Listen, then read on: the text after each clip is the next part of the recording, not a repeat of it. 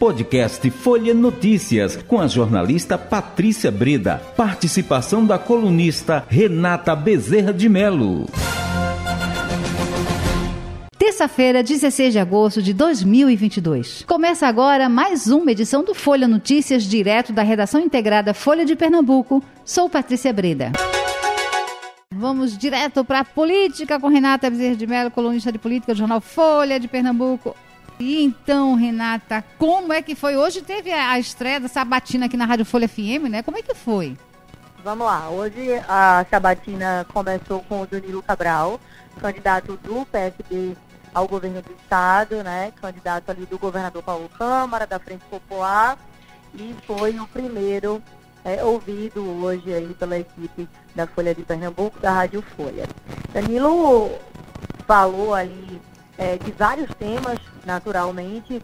É, falou, por exemplo, é, da, dessa posição dele na pesquisa, que hoje já não é uma, uma, uma posição ali privilegiada, nenhuma posição favorável, mas disse que acredita aí que com o decorrer da campanha, que a campanha está começando hoje, vai gastar sola de sapato vai ali aproveitar do horário de televisão também e que o que, é que ele fez? Ele citou casos como, por exemplo, do governador Paulo Câmara. Ele até, usou até a expressão assim, Patrícia.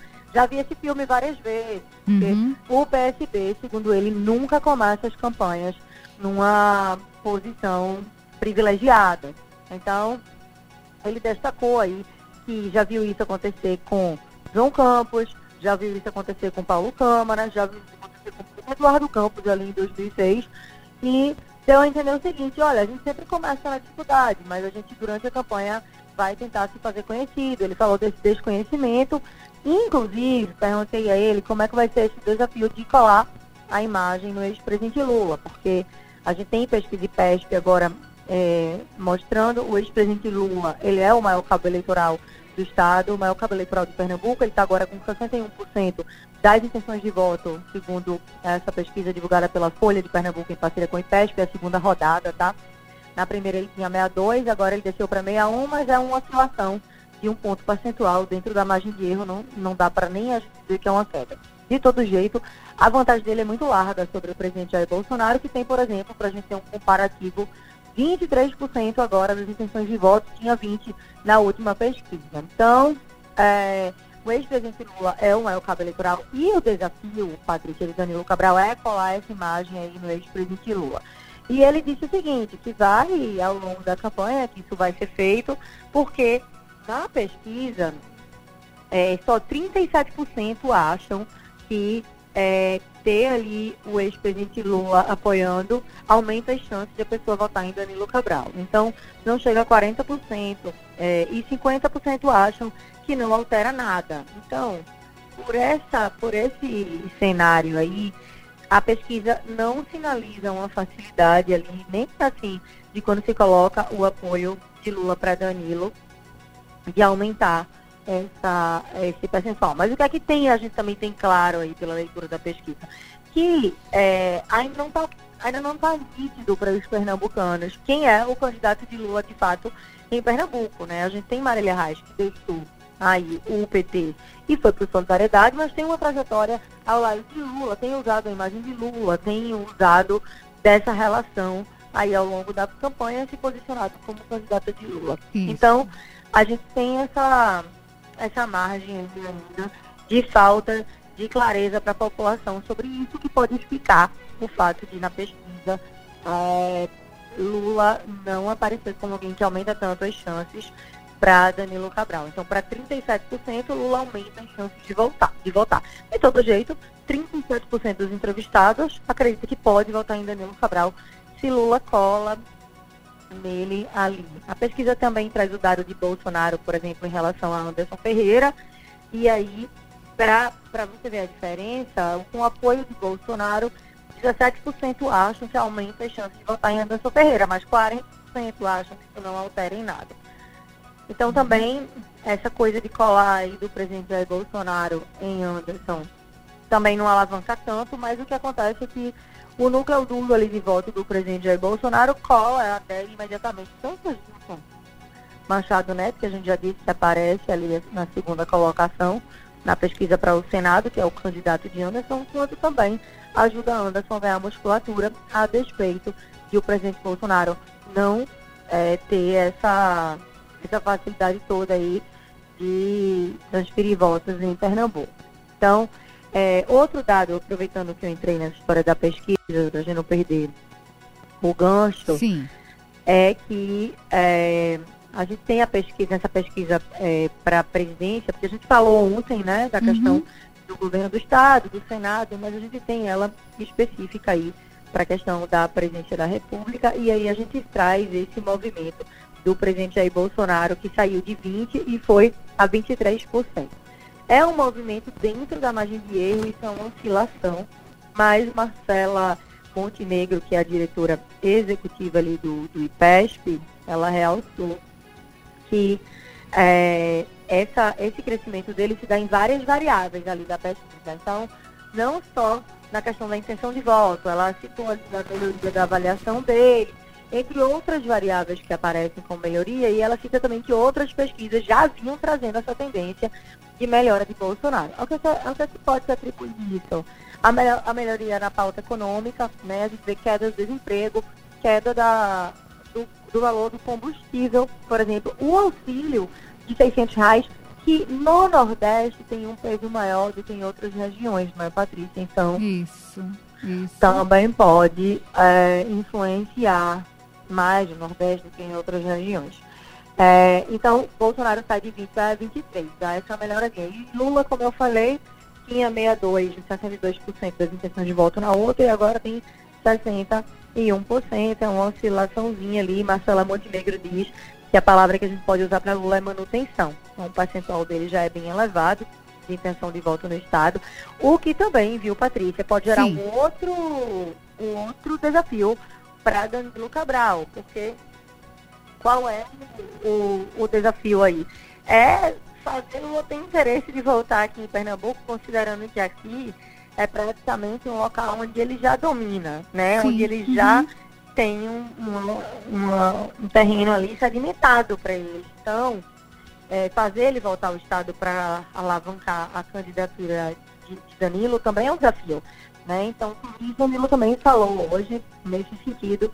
A gente até brincou, porque tem uma curiosidade, levando em conta que a campanha começa hoje, a rua, não sei se você já viu, Patrícia, mas tá cheia de material de campanha já. Você já Isso. conseguiu ver? Não, eu, eu, eu confesso a você que não observei, não. Mas já tá, a rua já deve estar toda cheia, tomada pela campanha. Então, ali no Ah. Cais da Estelita tá um vermelhão, assim. E aí eu olhando hoje e disse, nossa, é essa bandeira? Pensei até que era de Marília Reis, porque tem investido muito no vermelho, né? As pessoas até brincam que quando ela foi candidata a prefeita, ela era do PT e não usava vermelho. Agora ela é do Solidariedade e só usa vermelho na campanha. Pra fazer esse vínculo com o PT. Mas a bandeira era de Danilo Cabral, tá? Então, a gente até brincou com ele hoje que a bandeira Ah, do PSB deixou de ser amarela agora e passou a ser vermelha. ah, Com o número lá amarelo, um detalhe, o nome dele é em amarelo. Então a gente ficou tentando identificar. uhum. É, ele, ele disse assim, ah, se vocês estão prestando atenção nisso, né? Porque depois da, da entrevista hoje ele parou para conversar um pouco é, na direção do jornal, fez uma visita hoje à direção da Folha. E aí a gente brincou com isso com ele, e aí ele falou, nossa, se vocês repararam, é que o, o objetivo foi atingido, que era é, chamar exatamente a atenção para essa questão aí. Então, é, Danilo tinha feito uma promessa também de várias entidades, que é a questão do IPVA, né? Ele disse que Pernambuco ia ter o IPVA mais barato do Nordeste, que não ia aceitar o Uhum. IPVA que ficasse assim. Mas foi uma das questões que a gente colocou para ele, né? E o que é que ele falou? Que sim, que vai manter isso, é, que é, se outros estados tiverem essa, essa média abaixo ele iria trabalhar exatamente para que o, o valor do IPVA aqui ficasse sempre nivelado ou menos. Mas a gente levou para ele um dado ali, porque o aumento em Pernambuco foi de 116% no valor da arrecadação do IPVA. Então, é muita coisa né, na gestão do governador Paulo Câmara, que vem a ser o padrinho político de Danilo Cabral. Então, é, o que, que ele diz, ele, que, que, que, ele colocou, né? Que isso é uma meta dele, que ele vai tratar pessoalmente disso, e ele disse que essas questões tributárias ele vai tratar pessoalmente, não vai nem remeter isso ao secretário da Fazenda. É, voltou a reforçar, foi alvo de muitas críticas no dia de ontem dos adversários. Miguel Coelho chamou de Anderson Ferreira criticou, Miguel Coelho acho que chamou de piada. É, Priscila Krause veio com os dados ali contestando, porque a gente tem um histórico de carga tributária elevada em Pernambuco. Inclusive, quando houve o debate agora da, da queda ali do preço do ICMS do combustível, que foi o presidente Jair Bolsonaro que pediu para aprovar esse projeto no Congresso, traz exatamente reduzir aí esse problema que ele tem é, de aprovação no governo e tudo, para tentar dar um efeito eleitoral até nisso, é, ele o, o presidente do Concefaz, que é Décio Padilha, é o secretário da Fazenda de Pernambuco, tá? E ele foi contra essa redução do ICMS. Ele disse que o Estado não suportava, que isso ia gerar problema no Pacto Federativo, na distribuição de recursos da União para os estados. Então, é, o secretário da Fazenda de Pernambuco foi contra essa redução de imposto. Então, a gente vê que Danilo está tomando para si ali uma responsabilidade até de baixar o imposto. Inclusive, quando eu conversei com ele depois da entrevista um pouco, ele falou que até o ICMS ele está disposto a ter um ICMS mais baixo, sim, que vai tratar disso pessoalmente. Então, isso gerou muita polêmica pelo histórico de Pernambuco, que aumentou a arrecadação ali muito em cima do IPVA. E agora Danilo, que é apadrinhado por Paulo Câmara, vem defendendo essa queda do, do imposto. Mas ele manteve ali essa, a defesa dessa proposta. Disse também, viu, Patrícia, Sim. que vai uhum. levar 15 bilhões de investimento, nível de investimento do Estado. Não sei se você lembra, mas Miguel Coelho deu uma entrevista recente para a gente aqui na Rádio Folha e disse o seguinte, que ia levar 12 bilhões, né?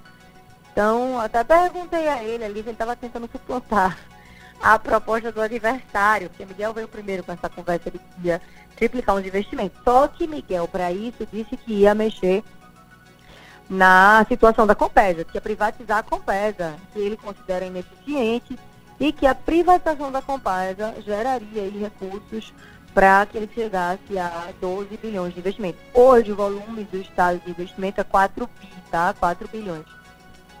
Danilo disse hoje que vai levar a 15. Como?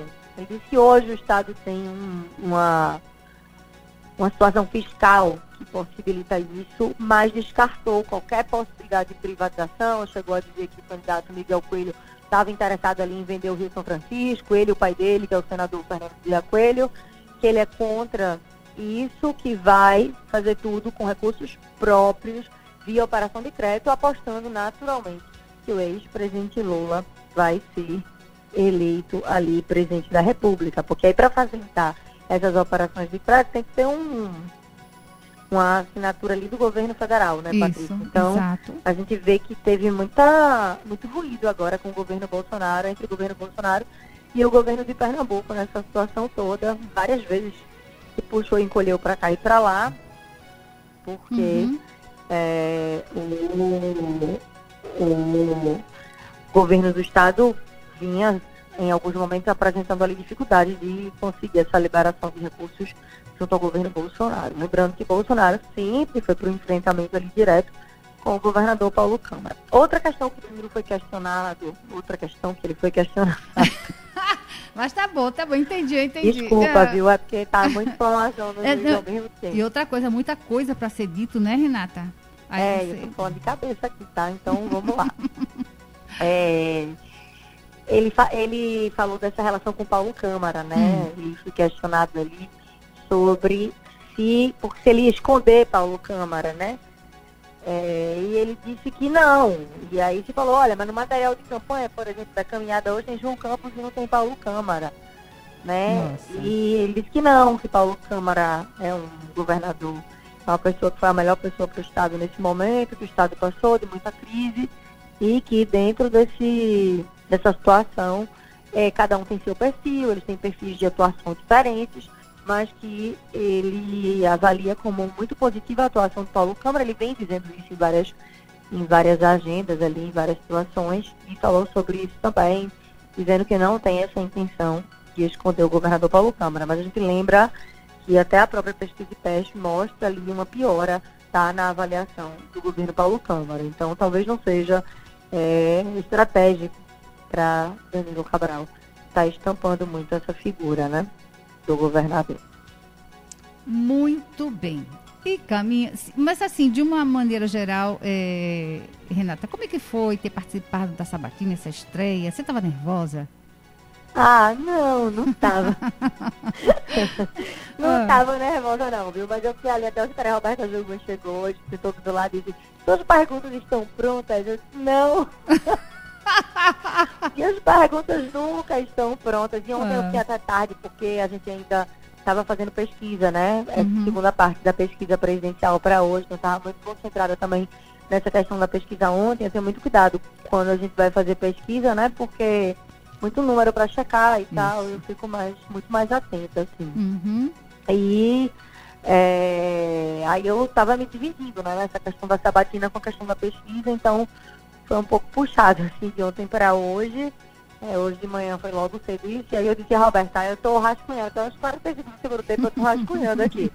Chegou no meio da entrevista, eu tava rascunhando ainda, porque aí você vai lembrando, né? Na hora uhum. da entrevista, se prepara para uma atuação, uhum. mas você vai lembrando também de coisas na hora de acordo com o que ele vai falando, né? Tem coisas que o candidato fala que você é, acaba tendo um insight ali de algumas outras situações. É, foi engraçado porque quando a entrevista acabou, eu perguntei a ele, foi a última pergunta, sobre aquele imbróglio do Rio de Janeiro, que a gente falou muito aqui, né? De Alessandro Molon, que acabou continuando Sim. na disputa. E aí eu perguntei a ele, olha, faltou pulso à direção nacional do PSD, porque o senhor cobrou pessoalmente ali Sim. que Alessandro Molon uhum. é, saísse da disputa para manter o acordo do PT com o PSB. E aí é, ele falou assim, é, não, absolutamente não. É, a convenção do Rio de Janeiro tinha sido já acontecido, a gente precisava respeitar. E aí Jota Batista falou assim, olha, candidato, falta um minuto para as suas considerações finais. O senhor prefere fazer as considerações finais ou, o tempo para responder, Renata? Já falei demais sobre esse assunto Renata está perguntando. Tá bom de terminar, é. vou fazer minhas considerações, né? Explicou, né? Salvo pelo gol. É. é um assunto ali um pouco indigesto, porque deu esse problema lá e qual era o perigo disso, para as pessoas entenderem. Era respingar na questão de Pernambuco, né? Porque o que se falava é que o PT estava um tanto insatisfeito, o PT que queria e colocou André Ceciliano candidato ao Senado no Rio de Janeiro e é, Alessandro Molon insistiu, só que Alessandro Molon é o presidente do partido né, Patrícia, lá no Rio de Janeiro. Então, isso, eu acho isso. que o presidente nacional do PSB, Carlos Siqueira, ficou com um pouco de dificuldade ali de arrancar Molon, né, na força. E ele já tinha declarado que ia dar carta branca ali para Molon agir como achasse que tinha que ser. Então, é, tem tudo isso aí nessa, nessa construção. É, não foi fácil ali para o PSB e também não foi fácil para Pernambuco, porque Pernambuco é a prioridade do PSB nacional. O PT diz isso ali. Foi o único estado que se pediu muita atenção. E aí, no, no frigir dos ovos, essa situação do Rio é, tem um potencial aí de respingar em outros estados, sobretudo em Pernambuco. Muito bem, Renata. É, então, e, e, amanhã? Já se preparou para amanhã? Amanhã? Não, claro que não. Quiserem, viu, me ajudar com as perguntas. Amanhã a Lira, ah. candidata do PSDB, tem Priscila Krause ali na vice, a chapa das mulheres. Isso. Né? É, hoje, falando antes que a gente é, feche aqui, mas eu queria também pincelar aqui hoje no início da campanha, né? Então, além, além do material de campanha na rua, cada candidato foi escolhendo ali como é que queria começar, né? Isso. Seus atos. E Marília Reis, é, Miguel Coelho, todo mundo é, criou aí uns atos, projetou uns atos de campanha grandes para a largada. E aí Danilo Cabral foi para Brasília Teimosa, começa lá em Brasília Teimosa e é, que é um símbolo ali dessa relação com o PT. Então, até o início da campanha, foi de alguma forma um símbolo de, do, do, que o ex-presidente Lula fez ali é, de revitalização daquela área, com moradias, com habitacionais. tudo. Ele até falou hoje, olha, nem tem política habitacional hoje no governo é, federal e Brasília Teimosa é um símbolo disso. Anderson Ferreira Sim. resolveu abrir com uma coletiva de imprensa para apresentar o programa de governo, ele fez isso, e também tem umas caminhadas, uma delas em Cajueiro Seco, então resolveu começar em casa também é, a campanha eleitoral. Lembrando que a campanha começa hoje, Patrícia, é, de material gráfico, caminhada, comício, essas coisas. Mas a propaganda, a campanha de TV e rádio só no dia 26, tá? Ok, isso Então a gente vai por partes nisso daí. É, e aí, hoje foi esse primeiro dia, então a gente já observou essa movimentação de material gráfico na rua, já deu um, uma grande diferença. Quem sair na rua hoje já deve ter percebido também que agora o clima de campanha está pegando. Eu vi, inclusive, várias caminhonetes assim, carregando muitas bandeiras. Né? A gente tem muitos candidatos ao governo do estado e a sabatina aqui na Rádio Folha, inclusive, vai até o dia 31. Então a gente tem aí todos os candidatos a governador serem ouvidos ainda e para quem quiser ainda, estiver querendo mais uh, detalhes para decidir o voto, né, Patrícia? Uhum. Tem que ouvir. É isso, então. Renata, até amanhã. Até amanhã, Patrícia. Beijo. Tchau, Beijo, tchau. Beijo, tchau, tchau. Chegamos ao fim de mais um podcast Folha Notícias. Perdeu alguma edição ou quer ouvir de novo? É só baixar os aplicativos SoundCloud, Spotify e Deezer e buscar pelo canal Podcasts Folha de Pernambuco.